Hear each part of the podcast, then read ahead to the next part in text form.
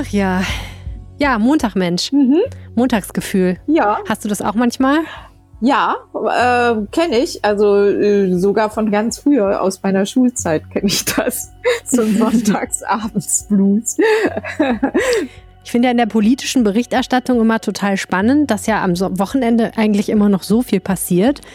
Auch, glaube ich, getrieben von etlichen Talkshows und äh, Nachrichtensendungen, die am Wochenende dann immer noch Reaktionen abfallen, dass ja irgendwie so richtig der Montag nicht ein nachrichtenarmer Tag ist eigentlich. Nee, das ist vorbei. Also es gibt sowieso eigentlich keine nachrichtenarmen Zeiten mehr, auch in den Sommerferien nicht mehr.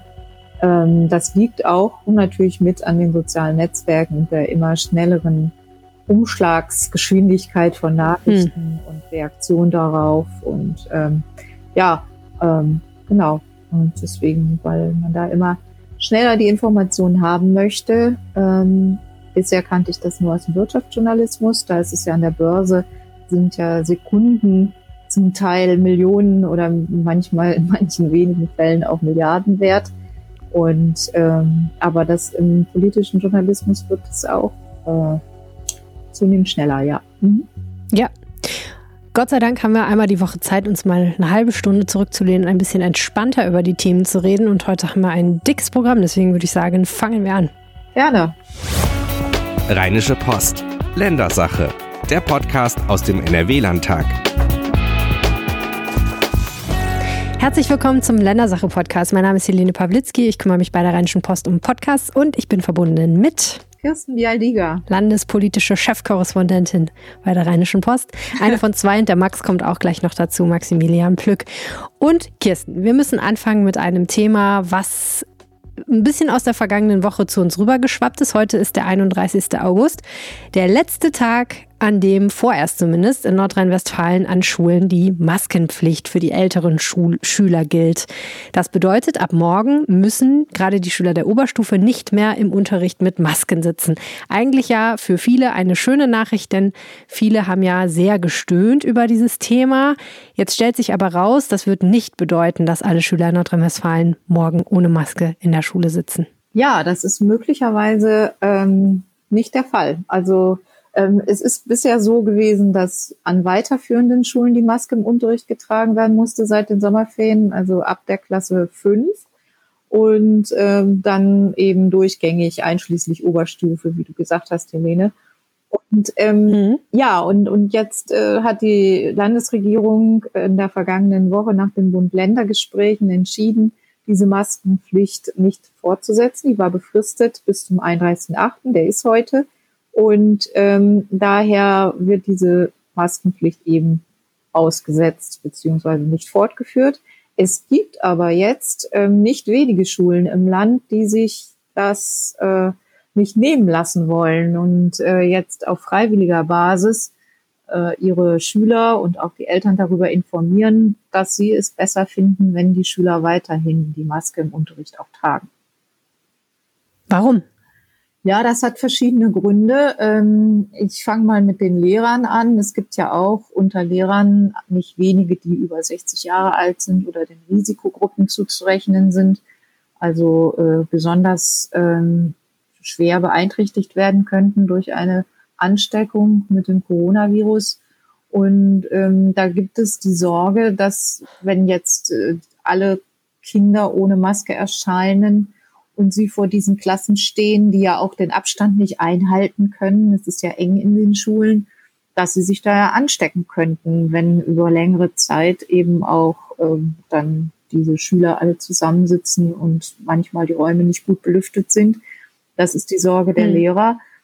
Ähnlich ist es aber auch bei den Eltern. Ähm, die Elternschaft ist da ein bisschen gespalten. Es gibt diejenigen, die sagen, ja, endlich, das hat die Schüler wirklich sehr belastet. Aber es gibt eben auch viele Eltern, die ähm, den Risikogruppen angehören oder ähm, Omas und Opas, die mit im Haushalt leben. Und ähm, wenn ein Kind beispielsweise in der Oberstufe ist, dann ist es im Kurssystem und dann wird es am Tag mindestens 100 unterschiedliche Kontakte haben, wenn es sechs bis acht Stunden hat.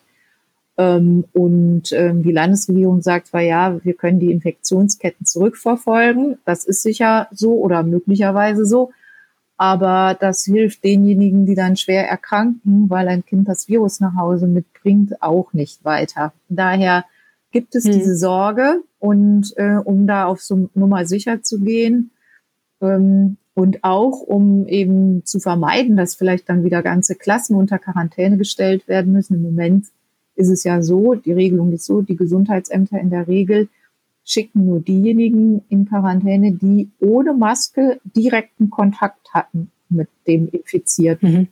Und äh, wenn jetzt dann die Maskenpflicht wegfällt, dann ist die äh, Gruppe derjenigen, die in Kontakt ist mit einem Infizierten, gleich um einiges größer. Also das ist noch eine weitere Sorge, die da mitschwingt, dass dann eben die mhm. Schulen ähm, auch wieder mehr äh, Schließungen vornehmen müssen, Teilschließungen zwar, aber doch mehr. Also ich verstehe das so, dass die Schulen sagen, die Gegebenheiten vor Ort sind so, dass wir ohne Maskenpflicht nicht sicherstellen können, dass sich nicht viele Menschen anstecken, sollte jemand Corona mit in die Schule bringen, weil die Abstände nicht gut eingehalten werden können, weil vielleicht auch Hygiene nicht so optimal ist, man sich nicht so oft die Hände waschen kann, wie man es vielleicht sollte, etc. Und deswegen ist es eine bessere Idee, das mit der Maske noch ein bisschen beizubehalten. Genau. Also nach allem, was wir wissen, ist es ja so, dass das Virus über auch ähm, über Aerosole übertragen werden kann. Ähm, das ist sicher auch so, dass die Masken da nicht hundertprozentig davor schützen. Sie schützen aber vor der direkten Ansteckung, also ähm, diese Tröpfchen, die man ins Gesicht bekommt von seinem Gegenüber oder von seinem Banknachbarn. Ähm, die hm. können nach bisherigem Erkenntnisstand wohl durch die Masken ganz gut abgefangen werden. Und hinzu kommt es im Moment ja auch in den Schulen ähm, noch gut gelüftet werden kann. Also ich höre, dass die Klassentüren geöffnet werden, dass die Fenster äh, geöffnet werden, aber ähm, mit äh, sinkenden Temperaturen wird man das auch so nicht aufrechterhalten können. Und ähm, eben viele Schüler und, und auch Lehrer und Eltern sagen, ja, warum machen wir das? Warum gehen wir das Risiko ein? Es lief jetzt eigentlich ganz gut, alle haben sich daran gewöhnt. Und ähm, das ist auch richtig, was die Schulministerin ja auch sagt. Sie sagt, 99 Prozent der Schüler konnten jetzt beschult werden und haben wieder regulären Unterricht genossen. Und das ist ja tatsächlich ein Erfolg in Corona-Zeiten. Ähm, jetzt werden die nächsten Wochen zeigen, welchen Anteil die Maskenpflicht, die flächendeckende Maskenpflicht an diesem Erfolg hatte. Ja, weil man ja praktisch jetzt vergleichen wird können, ne? Schulen, die ja. das nicht mehr machen und Schulen, die weiterhin sagen, wir möchten eigentlich gerne, dass ihr alle eine Maske tragt. Es gab ja wirklich vehemente Gegner dieser Maskenpflicht, auch insbesondere unter den Eltern bis hin zu Menschen, die geklagt haben dagegen, allerdings nicht erfolgreich. Wie gehen denn die Schulen jetzt vor, wenn sie sagen, wir machen das trotzdem weiter? Die Schulen, die das machen, ist da unter der Elternschaft dann einfach die Meinung komplett so, dass man sagt, wir wollen die Masken? Oder geht man dann einfach über diese Eltern hinweg, die sagen, wir wollen das nicht? Ich kann mir vorstellen, dass es da äh, viele Diskussionen jetzt geben wird in den Schulen und ja. ähm, dass da eine Menge an äh, Streitpotenzial auch entstehen kann. Ähm, das, ja, also da, da, das zeichnete sich auch schon ab. Ich habe von einigen gehört, die an dem Tag, als es verkündet wurde, dass die Maskenpflicht abgeschafft werden soll, abends beim Elternabend waren. Und schon da gingen, gingen die Emotionen hoch. Also hm. da wurden in einigen Schulen wurde da äh, sehr äh, lebendig diskutiert. Und ähm, ja, es wird sich, das wird, wird man sehen, ob die Schulen das so äh, auf, auf Basis der Freiwilligkeit, ob das Sinn macht oder ob dann nicht doch, wenn kein Zwang dahinter ist und wenn es auch keine Sanktionen gibt, ob dann nicht doch diese äh, Phalanx der äh, Maskenbefürworter, ob das nicht dann sehr schnell bröckelt. Ja, guter Hinweis. Das haben wir noch gar nicht so explizit gesagt. Also dadurch, dass jetzt ja die Verordnung des Landes wegfällt, heißt das, die Schulen können zwar sagen, wir möchten gerne, dass ihr eine Maske tragt, mhm. liebe Schüler, aber das muss letztendlich keiner. Wenn ein Schüler sich dagegen entscheidet, dann wird es keinerlei Sanktionen gegen ihn geben, keine Strafen. Nein, also offiziell wird es das nicht geben. Ähm, ich, also das wird die Praxis zeigen. Also ähm, ein bisschen, ja, es wird Schulen geben, da wird es weiterhin auch ähm, flächendeckend in den Klassen diese Maskenpflicht geben. Es mag aber auch Eltern sagen, das kommt gar nicht, äh, mag sein, dass Eltern sagen, das kommt gar nicht in Frage, dass mein Kind jetzt dann weiter diese Maske noch trägt. Ähm, ja, also ob dann auch so eine Art Gemeinschaftsdruck erzeugt wird, das ist jetzt alles Spekulation, ähm, wie sich das in den Schulen in den nächsten Tagen entwickelt. Also fest steht, dass diese Abschaffung sicher nochmal wieder für neue Diskussionen sorgt und hm. äh, vielen Schulleitern das Leben auch nicht leichter macht. Wäre es denn aus deiner Sicht besser gewesen, wenn die Landesregierung diese Maskenpflicht fortgeführt hätte? Ähm, es ist der, der Einwand ist auch berechtigt, dass äh, jeder Eingriff und jeder Zwang ja auch gut begründet sein muss. Ähm, auf der anderen Seite glaube ich, dass es nicht geschadet hätte, jetzt noch zwei Wochen zu warten bis zu den Herbstferien, um nochmal zu schauen, wie es sich entwickelt und auch, um einfach ein bisschen Ruhe in die Schulen zu bringen. Die haben wirklich sehr viel, was sie ähm, leisten müssen und haben sehr viele Richtungswechsel erlebt. Und es hätte den Schulen sicher ganz gut getan, jetzt das erstmal so weiterlaufen zu lassen und nicht jetzt mit den Schülern diskutieren zu müssen, jeden Tag tragen wir die Maske oder tragen wir sie nicht. Und ähm, dann hätte man, also zwei Wochen hätten das sicher Gerichte, vielleicht, die hatten die, die jüngsten Urteile sind ja auch äh, erst in den vergangenen Tagen gekommen. Ähm, zwei Wochen wäre das vielleicht äh, dann juristisch auch haltbar gewesen noch und dann hätte man in den Herbstferien nochmal in Ruhe schauen können. Und ähm, was mir auch im Moment zu kurz kommt, ist die Diskussion, was denn an die Stelle treten soll. Und da gibt es ja auch durchaus Konzepte. Also es gibt ja die Möglichkeit, ähm, Klima- und äh, Luftfilter anzuschaffen, die auch Viren aus der Luft filtern können. Sowas gibt es in, in Arztpraxen und in Krankenhäusern. Das äh, ist nicht ganz billig, aber ähm, das ist durchaus in der Diskussion auf Bundesebene. Und ähm, hier könnte man sicher auch einiges tun, um dann die, die Ansteckungswahrscheinlichkeit im Winter ein bisschen zu verringern.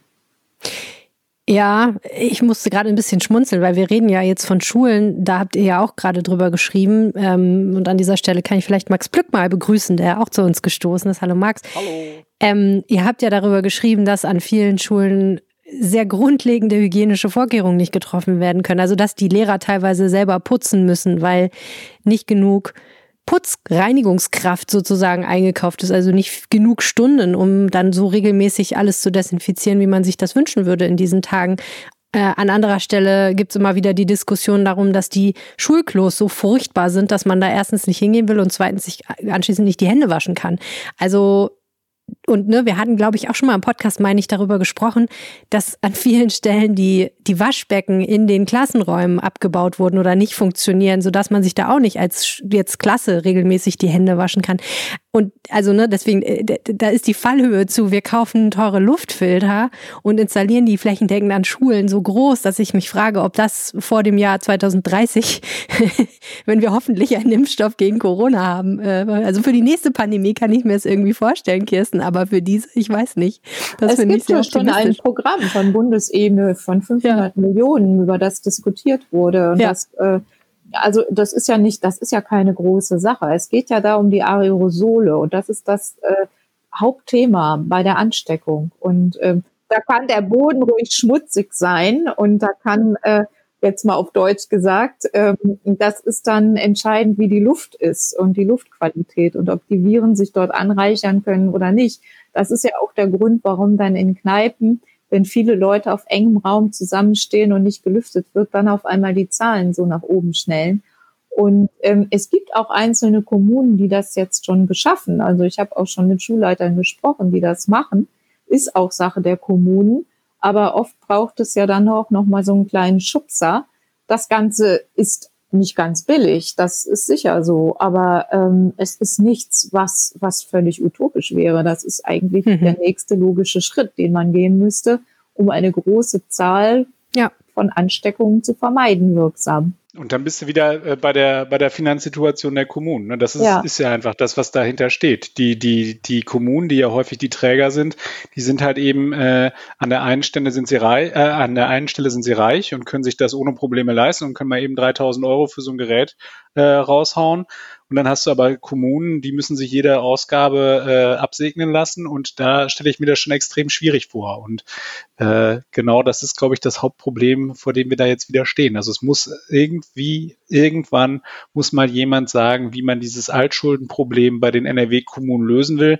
Und da muss, kann das Land sich auch nicht mehr wegducken und kann nicht sagen, äh, ja, wir brauchen eine bundeseinheitliche Lösung, weil die wird es nicht geben, weil die Bayern und die Baden-Württemberger sind nicht gewillt, für unsere Kommunen Geld auszugeben. Hm. Es könnte, es könnte natürlich auch äh, eine Unterstützung vom Land geben. Also es gab es ja auch beim Digitalpakt, also ähm, Schule gab es sogar vom Bund Unterstützung, aber davor gab es ja auch dieses Programm äh, zur Sanierung der Schulen. Das kam ja vom Land, das hatte noch damals Hannelore Kraft auf den Weg gebracht.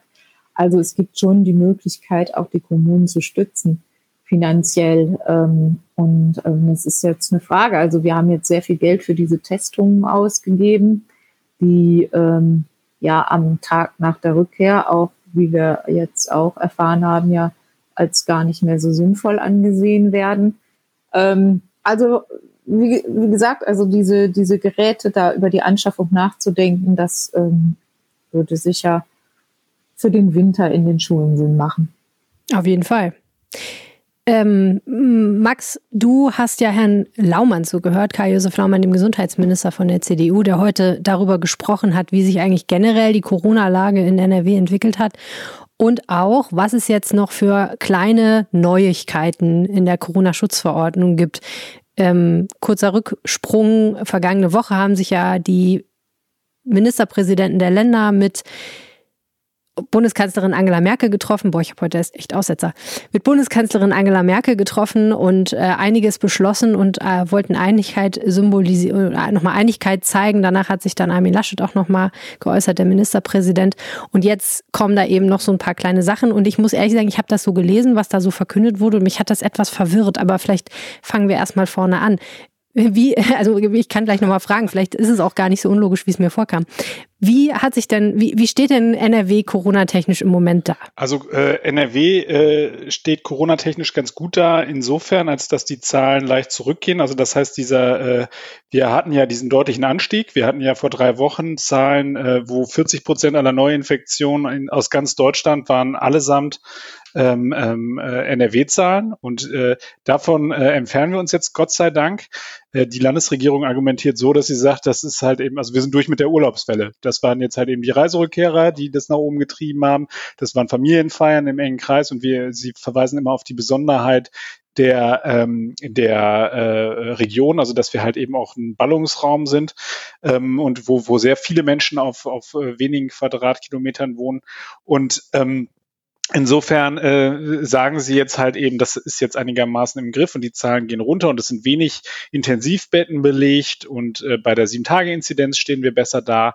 Und somit äh, argumentieren sie dann auch wieder damit, dass sie sagen, ähm, wir können halt eben verschiedene Dinge zurücknehmen. Also das hat, habt ihr ja gerade schon drüber gesprochen, Maskenpflicht und so weiter. Ähm, sie machen, bereiten sich aber ja auch im gleichen Atemzug halt eben darauf vor, dass wir auf die Herbstsaison zulaufen. Und deswegen, ähm, um, damit es kein Nachlassen beim Thema Maske tragen beispielsweise gibt, wollen sie jetzt ähm, wollen Sie jetzt auch das umsetzen, was die Ministerpräsidenten verabschiedet haben? Da gab es ja diese Mindestgrenze bei den Bußgeldern. Da war ich auch ein bisschen verwirrt, weil da hörte sich das nämlich in der vergangenen Woche nach der MPK, also nach der Ministerpräsidentenkonferenz so an, als würden wir jetzt 150 Euro äh, immer zahlen müssen, wenn wir die Maske nicht aufhaben. Das hat der äh, NRW-Gesundheitsminister Laumann ein bisschen relativiert und hat gesagt, äh, wenn die Ordnungsämter einen beispielsweise in einem Geschäft ohne Maske erwischen, dann muss man 50 Euro bezahlen. Die 150 Euro, die gelten weiterhin äh, nur im ÖPNV. Ich wusste zum Beispiel gar nicht, was eigentlich passiert, wenn ich keine Maske im Supermarkt trage, offen gestanden. Ich hätte gar nicht gewusst, was für ein Bußgeld dann fällig wird. Also es ist jetzt so, dass, sie, dass du jetzt diese 50 Euro zahlen musst, wenn du dann erwischt erwischt wirst. Also das ist ja dann mhm. auch nochmal äh, äh, eine Sache. Es, es, gibt beispielsweise ja auch Klarstellungen, ähm, äh, es gibt nochmal äh, Papiere, die ähm, rausgeschickt worden sind an den Einzelhandel, auch vom, ähm, vom Gesundheitsminister, dass es natürlich auch Menschen gibt, die eine, die eine Vorerkrankung haben, die beispielsweise eine schwere Atemwegserkrankung haben, die nicht ähm, nichts mit Corona zu tun hat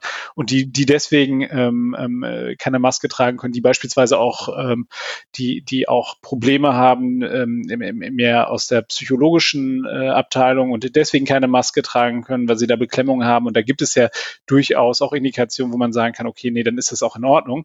Ähm, und ähm, das ist ganz schwierig, das durchzusetzen. Und da ist tatsächlich die Linie der Landesregierung einmal mehr. Das müssen die Ordnungsämter vor Ort machen. Also die kommunalen Ordnungsämter sind dann da äh, im Lied und müssen das dann halt eben durchsetzen. Und äh, er war da klar. Er hat gesagt, wenn ähm, äh, es soll da jetzt keine, keinen netten Hinweis mehr geben, sondern die sollen das dann auch exekutieren. Also die müssen, er, er verglich das so ein bisschen mit einer, mit einer Geschwindigkeitskontrolle. Wenn ich geblitzt werde, muss ich auch sofort zahlen. Dann kommt nicht der Polizist und sagt erstmal ei, ei, ei. Das geht aber so nicht. Fahren Sie bitte ein bisschen langsamer jetzt weiter, sondern äh, da muss er auch sofort abdrücken und so wollen Sie es jetzt auch bei den Masken haben. Das war ein Bestandteil. Okay. Es gab aber noch weitere. Ja, genau. Also Nordrhein-Westfalen, so heißt es, schärft sein Corona-Frühwarnsystem. Mit anderen Worten, wenn es mehr als 35 Neuinfektionen auf 100.000 Einwohner in sieben Tagen in einer Kommune geht, dann werden umgehend konkrete Schutzmaßnahmen zur Eindämmung des Virus fällig. Das hat mich auf mehreren Ebenen verwirrt. Ja, Moment. Moment, genau. Jetzt müssen wir nämlich das noch ein bisschen weiter eingrenzen, denn es gibt nämlich da schon wieder die eine Einschränkung vom, äh, vom Land, die sagen, äh, zusätzlich zu dieser Sieben-Tages-Inzidenz von 35 muss es auch noch ein sogenanntes diffuses mhm. Infektionsgeschehen geben. Das ist auch ein schöner Begriff, den wir uns merken können, weil der wird uns sicherlich in den kommenden äh, Wochen noch weiter beschäftigen. Diffuses Geschehen heißt, wir können es nicht genau eingrenzen auf die eine Hochzeitsfeier, auf den die, einen Schlachtbetrieb. Fleischfabrik. Mhm. Okay, genau. das, ne, das war genau mein Einwand. Also äh, wir haben das ja gehabt im Fall vom Kreis Gütersloh, äh, im Fall von äh, der Fleischfabrik äh, Tönnies, wo eben genau das passiert ist und wo dann am Ende doch nicht dieser Mechanismus gegriffen hat, weil man gesagt hat, jetzt in der ganzen Kommune irgendwie diese scharfen Beschränkungen einzuführen, das wäre dann doch irgendwie unfair.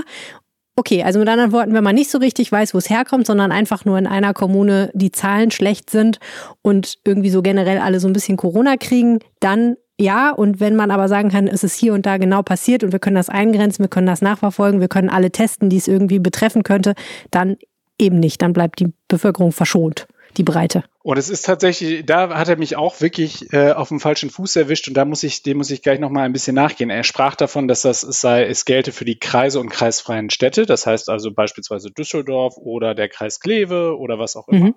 Und ähm, da, dort äh, setzt sozusagen diese Zahl von 35 an. Er hat dann aber gesagt, in einem in einem ähm, äh, in, in seinen weiteren Ausführungen sprach er davon, dass es dann eine Abstimmung geben sollte zwischen dem Landesgesundheitszentrum, das in Bochum sitzt, äh, zwischen der Bezirksregierung und der betroffenen Kommune. Da ist jetzt wirklich die Frage, schauen Sie sich das Ganze dann in den Städten an oder schauen Sie sich das dann halt eben in den Kreisen an? Sie sind ja gebrannte Kinder, muss man ja sagen, nach der Gerichtsentscheidung des Oberverwaltungsgerichtshofs in, in Münster, äh, der, der ja eben ihre letzte Maßnahme im Fall Gütersloh gekippt hat, weil da haben sie einfach äh, die, diesen Lockdown halt eben weiterlaufen lassen und zwar über den ganzen Kreis beschränkt. Äh, und dafür haben sie dann ja juristisch jetzt einen auf die Mütze gekriegt. Ähm, das, das ist dann, äh, das sind jetzt halt eben noch Detailfragen, die es da zu klären gibt. Also äh, gilt, also wo setzt das an? Ist, ist das sozusagen nur die Kommune, die es betrifft, oder ist es halt eben wirklich wieder der ganze Kreis? Ja, und was passiert dann eigentlich ab ja. 35 Neuinfektionen? Das habe ich auch nicht verstanden. Da hieß es in der Agentur oh, konkrete Schutzmaßnahmen und bei 50 ähm, wenn diese Kennziffer über 50 steigt, zwingend zusätzliche Schutzmaßnahmen. Da habe ich so gedacht, ja, okay, hm, was auch immer das heißt. So, und das ist, das ist ja das, das ist ja wie, wieder äh, so eine schöne Hintertür, die sie sich offen lassen. Also sie äh, sagen ja immer, dass man halt eben von Fall zu Fall entscheiden muss. Das ist ja auch richtig. Das ist ja auch die Stärke des föderalen Systems, äh, die es an vielen Stellen gibt. Ähm, und in diesem Falle hat er aber ein paar Beispiele genannt. Er hat gesagt, äh, dann könne man darüber nachdenken, dass man dann die Maskenpflicht in den Schulen wieder einführt. Man könne darüber nachdenken, dass man Großveranstaltungen absagt, die man schon genehmigt hat. Und man könne, und das fand ich auch äh, interessant, dann, äh, nachdem jetzt Bayern dem Beispiel äh, NRWs gefolgt ist beim Thema Maskenpflicht und die jetzt auch in den Unterricht, äh, im Unterricht eingeführt hat, hat äh, der Laumann dann äh, auch möglicherweise Sympathien für etwas, was aus Bayern kommt, und zwar die Sperrstunde, also oder beziehungsweise das Alkoholverbot nach einem nach einem äh, einer bestimmten Uhrzeit. Er hat gesagt, das sei auch vorstellbar, dass man dann, äh, dass man den Alkoholverkauf dann ab. Äh, Nicht dagegen. Ja. Ehrlich mal, ist das Einzige, was einem dann noch bleibt. Vorher, Helene. Ja, okay. Muss ja, immer einen ordentlich gefüllten Weinkeller haben. Der Prosecco muss Ich darf zu Hause, darf ich mir schon weiter einen hinter die Binde kippen, das, aber nicht mehr öffentlich. So genau. sieht's aus. Na gut, ist vielleicht sinnvoll, ja. Gebe ich zu. Ja, okay. Na gut. Also mit anderen Worten, und das finde ich ist bei dieser dritten Sache, die Sie auch noch irgendwie eingeführt haben, nämlich größere Veranstaltungen, ganz, nochmal ganz deutlich. Äh, sie hangeln sich so ein bisschen von Fall zu Fall. Und immer wenn was passiert, wo Sie merken, hm, da war bislang unsere Regelung vielleicht entweder nicht ganz klar oder nicht ganz günstig unterm Strich. Da machen sie dann jetzt eine neue, ähm, die den das nächste Mal, wenn so ein Fall auftritt, das auffangen soll, was ja an sich nicht schlecht ist, aber irgendwie schon manchmal so ein bisschen das Geschmäckler hat von, wir machen uns die Gesetze so, dass sie gerade auf das passen, was wir gerade wollen. Was ich meine ist, ähm, Sie haben jetzt gesagt, bei mehr als 500 Teilnehmern bei einer Veranstaltung, die geplant ist, müssen, muss sichergestellt werden, dass auch bei An- und Abreise der Infektionsschutz eingehalten wird. Soweit so sinnvoll. Außerdem müssen Veranstaltungen mit mehr als 1000 Teilnehmern auch noch vom Gesundheitsministerium genehmigt werden, nicht nur vom Gesundheitsamt vor Ort.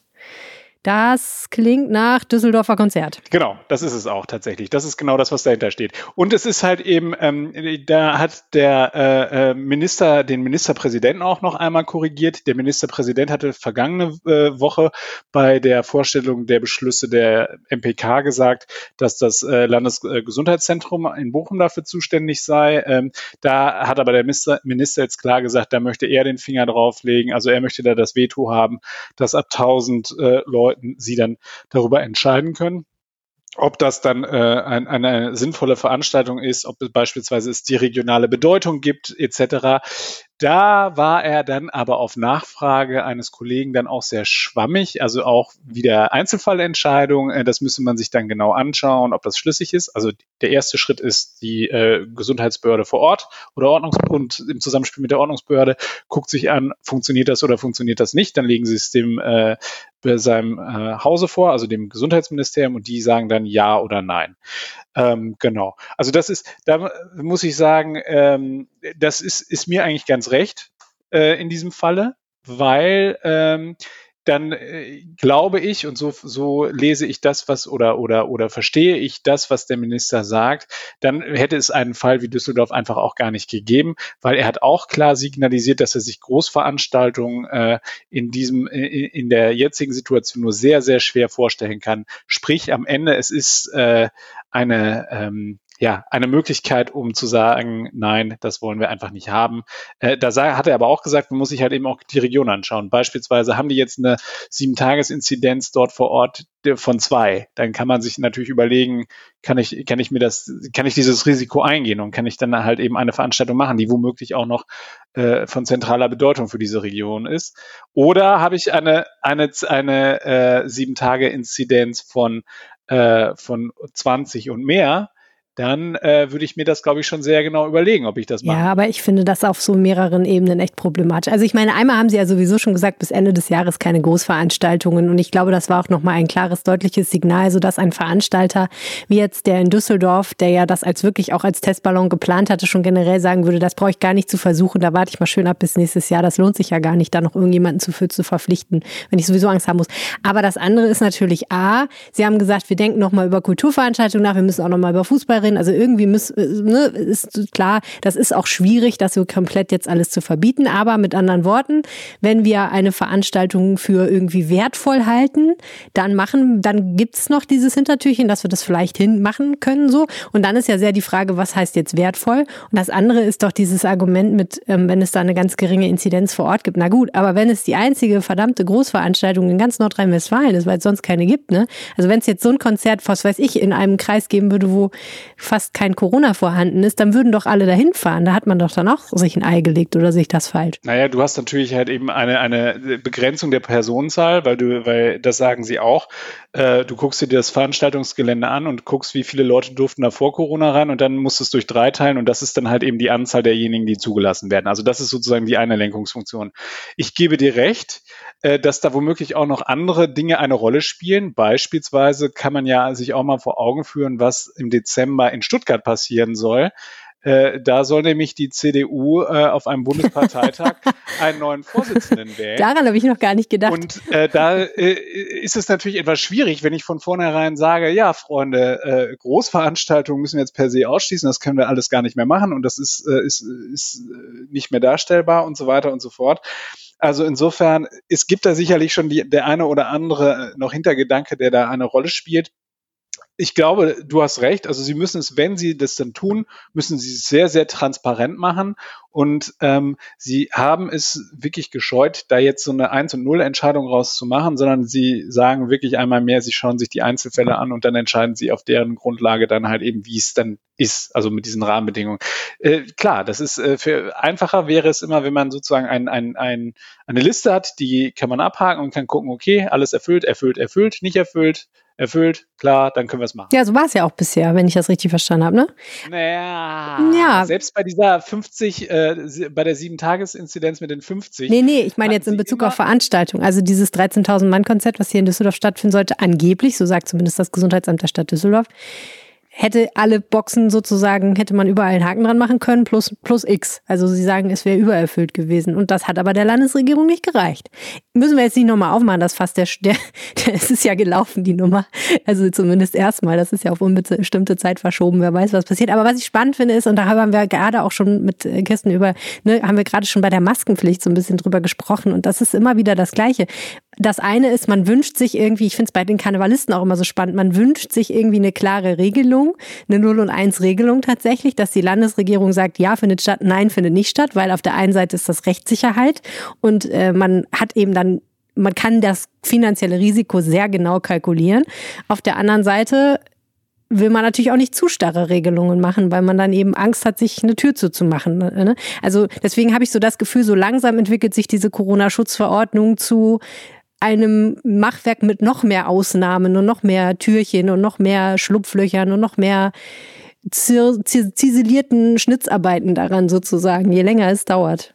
Vielleicht ist das auch das ein bisschen ist, zynisch. Das ist wohl am Ende so. Ja, nein, das, das ist am Ende wohl so. Also es ist natürlich, wenn ich öffne, aber zugleich auch immer die Sorge haben muss, dass mir die Infektionszahlen wieder um die, um die Ohren fliegen, dann äh, muss ich wirklich diesen, diesen, ja, wie nennen wir den? Wie wollen wir es nennen? Rheinische Lösung oder Wurschtelweg? Ich weiß es nicht.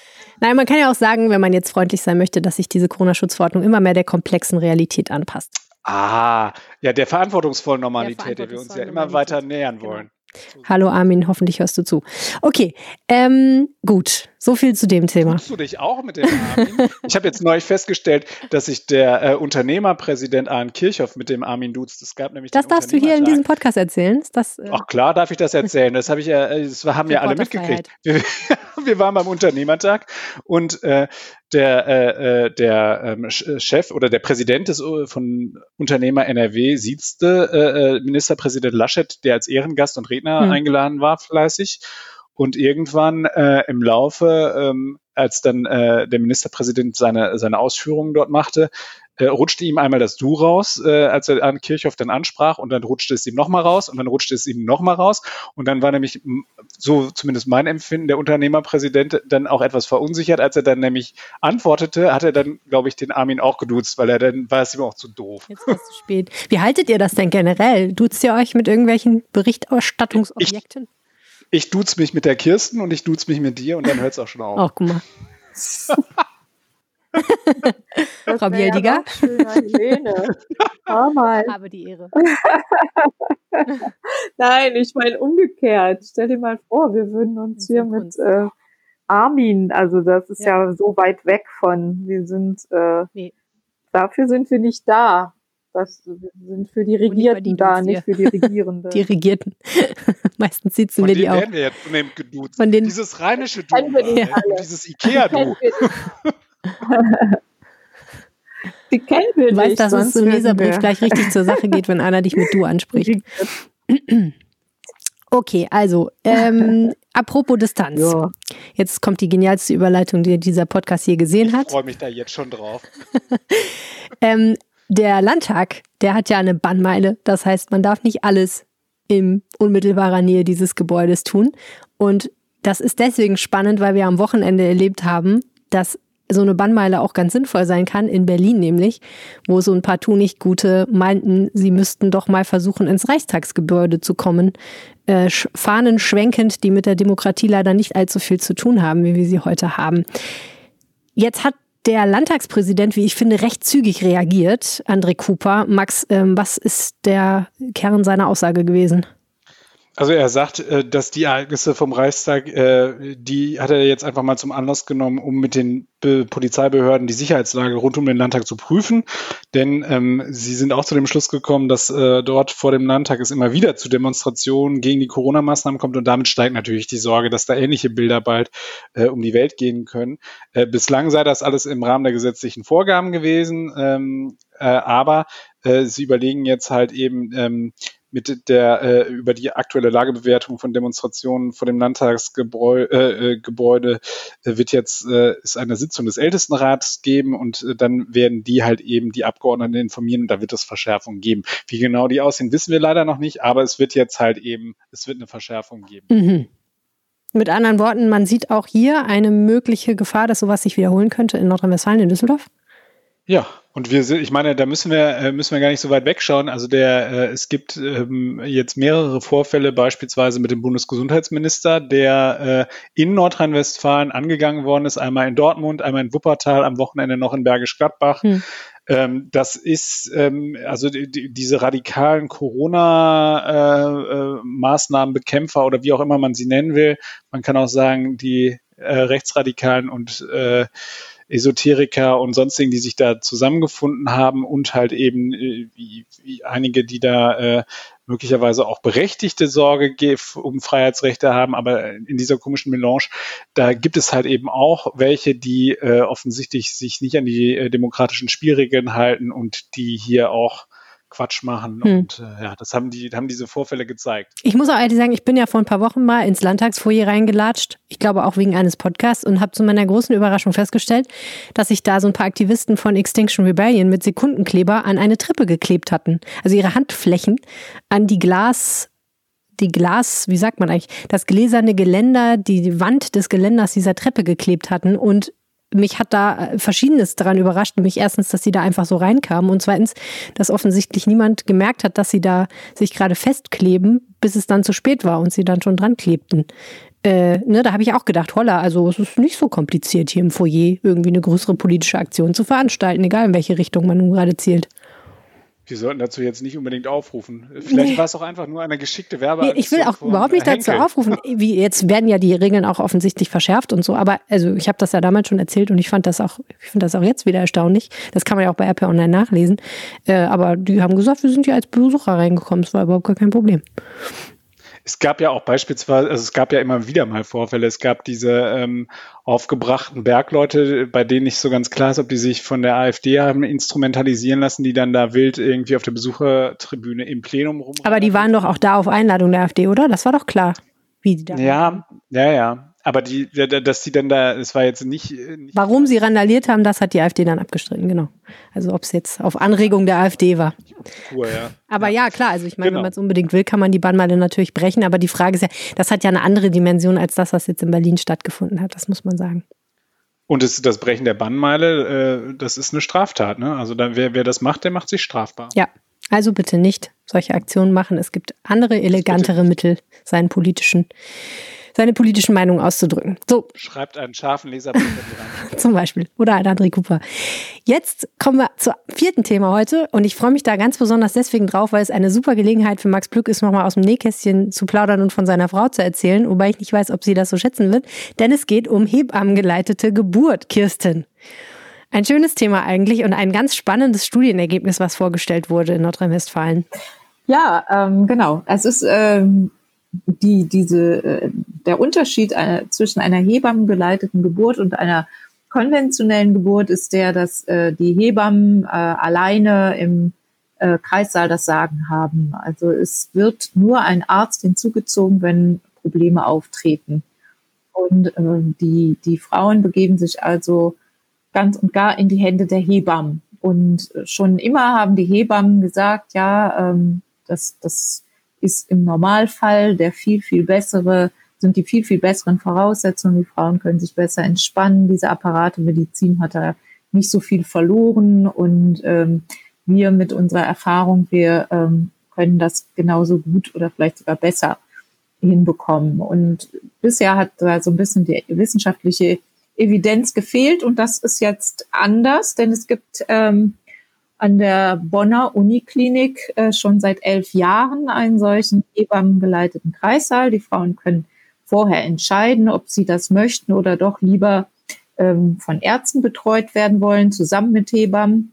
Und ähm, seit elf Jahren wird es dort gemacht und also zwischen 2010 und 2017 wurde eine Studie ähm, gemacht und äh, wurden insgesamt 612 Geburten unter der alleinigen Aufsicht von Hebammen ähm, beobachtet aus wissenschaftlicher Sicht und verglichen mit anderen Geburten. Und das Ergebnis war tatsächlich, dass weniger Schmerzmittel gebraucht wurden, weniger PDAs, das ist äh, landläufig die Rückenmarksspritze, und dass die Geburten auch kürzer waren, also die äh, Dauer der Geburten sich verkürzt hat. Und Klingt eigentlich zu gut, um wahr zu sein. ja, was ist der Haken? Es, nein, manchmal gibt es einfach Dinge, die, ähm, die sind gut. hm. Also das, äh, das ist eben, äh, wie gesagt, es ist jetzt wissenschaftlich untersucht und die Uniklinik Bonn zieht daraus auch die Schlussfolgerung, dass sie ähm, das möglicherweise sogar ausweiten möchte. Und es gibt inzwischen in Nordrhein-Westfalen auch in neun Städten diese Möglichkeit, also ganz breit gestreut, Bad Oeynhausen, Bonn, Düsseldorf, Gütersloh, Herdecke, Köln, Oberhausen, Paderborn und Felbert. Hm. Und ähm, die Erfahrungen sind nicht so schlecht. Und das äh, passt auch ganz gut dazu. Jetzt hat auch endlich die Bundesrepublik reagiert und die EU-Richtlinie als, glaube fast letztes Land der EU umgesetzt, nämlich den Hebammen, die, die Hebammenausbildung aufzuwerten und daraus einen mhm. Studiengang zu machen. Es ist ja. ähm, jetzt vor einigen Tagen bekannt geworden, dass man eben diese, ähm, dieses Fach, was bisher eine Ausbildung an einer Fachschule war, an einer Universität studieren kann. Oder an einer ja. Fachschule. So. Extrem spannend, weil da ja so ein bisschen zwei Welten aufeinander äh, treffen, ne? Weil, mhm. wie du gerade schon so ein bisschen angedeutet hast, ähm, auf der einen Seite stehen dann immer die Hebammen, die einfach sehr, sehr großen Wert traditionell auf das Thema Erfahrung legen mhm. und auf ähm, und jetzt nicht so sehr notwendigerweise alles 100 äh, Prozent, wie soll ich sagen, wissenschaftlich analysiert haben müssen, um daran zu glauben, dass es funktioniert und es einzusetzen, weil sie einfach die Erfahrung gemacht haben, dass es funktioniert. Ähm, deswegen gibt es ja oftmals so ein bisschen, wie soll ich sagen, ich will nicht sagen Dissens, aber so die zwei Welten. Ne? Das eine, die Welt ja. der Schulmedizin und der Ärzte, die Geburten vielleicht ein bisschen anders sehen als jetzt Hebammen, die einen Blick darauf haben, der dann oft sehr ganzheitlich ist und da versucht irgendwie noch äh, ein bisschen anders dran zu gehen. Ich habe neulich mal den schönen Satz gelesen, Frauen Ent, nee, Frauen gebären, sie müssen nicht entbunden werden. Das hatte eine Hebamme gesagt. Mhm. Das fand ich interessant, weil es einfach nochmal so zeigt, wie schauen die einfach auf das mhm. Thema Geburt. Mhm. mhm. Ja, und auch unser Gesundheitsminister Laumann hat äh, jetzt sich für die flächendeckende Einführung dieser hebammengeleiteten Kreissäle ausgesprochen. Ihn hat Aha. das also auch überzeugt. Und, äh, Was ist denn da so der Zeitplan? Also wie lange dauert es, bis sowas umgesetzt wird? Was schätzt du? Boah, das ist äh, eine gute Schwer Frage, sagen, ne? Helene. Ähm, das, ich, ich, ich weiß nicht, da, dazu weiß ich einfach zu wenig über, über die Ausstattung von Kreissälen, über die, äh, die, die ja. räumlichen Voraussetzungen in Krankenhäusern. Also da gab es noch keine konkreten Ansagen. Seriös, nee, nee, es gab kein hm. Ziel, hm. es gab nur die grundsätzliche, ähm, grundsätzliche Äußerung, dass, dass es gut wäre, wenn es davon mehr gäbe.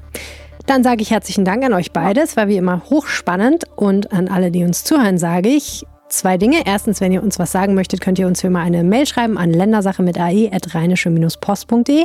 Und zweitens, wenn ihr uns was Gutes tun wollt, dann geht das auf mehreren Wegen. Ihr könnt jemandem von diesem Podcast erzählen und uns weiterempfehlen, entweder in den sozialen Medien oder einfach einem Menschen kurz mal erzählen, dass es uns gibt und ihm sagen, er soll uns doch mal anhören. Oder wenn ihr noch ein bisschen handfester zur Sache gehen wollt, dann schließt doch ein RP Plus Abo ab. Das Angebot findet ihr auf rp-online.de slash Podcast-Angebot. Und wir freuen uns, wenn ihr da mal vorbeischaut und mal schaut, ob ein paar Monate RP Plus ein bisschen was für euch sind, denn das hilft uns enorm, diesen Podcast weiterzumachen. Das war's von uns für diese Woche. Herzlichen Dank fürs Zuhören. Ich sage Tschüss und ihr? Ich sag auch Tschüss. Tschüss. Mehr bei uns im Netz www.rp-online.de